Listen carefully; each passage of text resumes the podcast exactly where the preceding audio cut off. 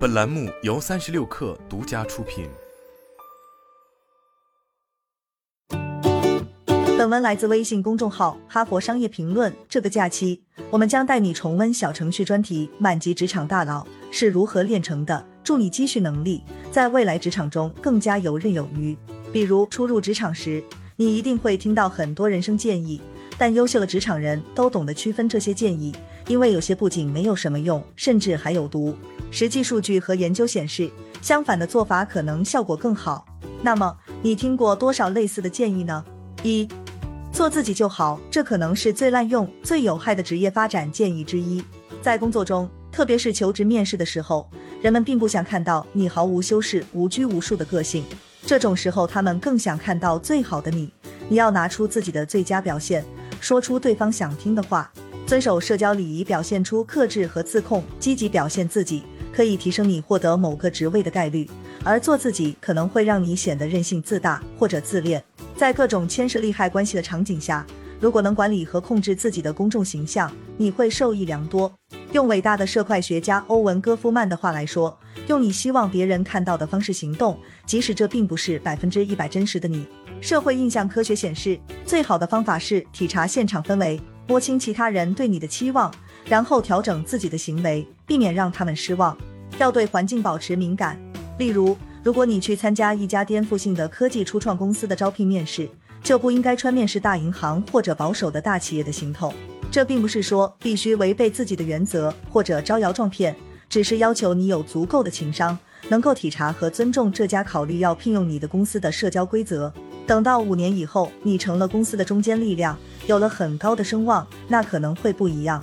但在有能力打破规则之前，必须按照游戏规则行事。你自己的规则或许更好。但面试不是说服别人接受这个的时候。二，用成绩说话。如果人人都能因为实力而非自信获得成功，那世界会比现在更好。在完美的世界里，你不必多花时间自我推销、建立个人品牌、拉拢他人支持和向上管理。但很可惜，现实并非如此。比起有实力没风格，没实力有风格能让你走得更远。研究表明，在职场中，时间以及上面提过的人际关系印象和自我表现技巧，往往会胜过才能和潜力。与实际工作相比，你的个人品牌会对事业成功起到更大的助推作用。这意味着，即使是最有才能的人，也要学习向上管理，与上司建立良好的关系，让有权力的人看到自己的价值。我给你的建议是，学会为自己积极宣传。理想状态是让上司认为你谦虚且有才能。过分直白或者显得过于自信，就适得其反了。观察身居高位的人，努力了解他们在尝试解决什么问题，然后去让他们知道你能提供怎样的帮助。比起不搭理他人，一味专注自己的工作，这种方法更能让你获得成功。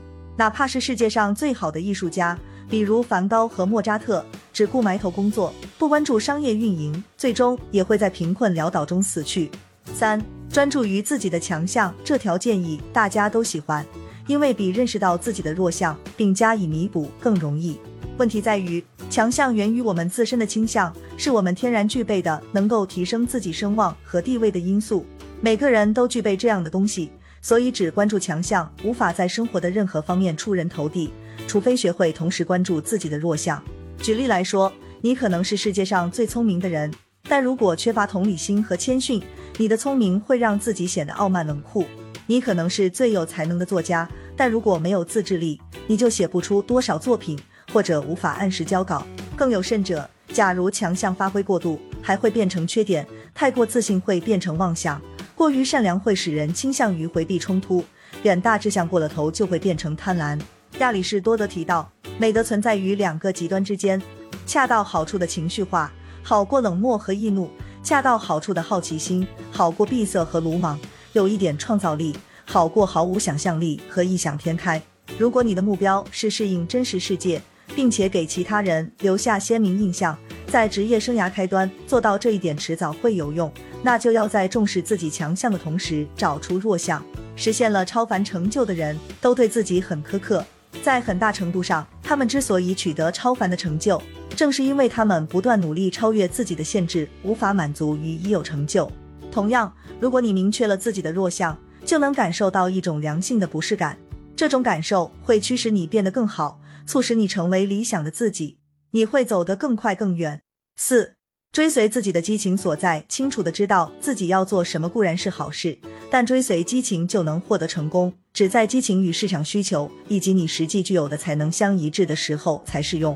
而且激情比我们想象的短暂的多。今年你热衷摄影，下一年你可能又迷上了科学写作或者动画。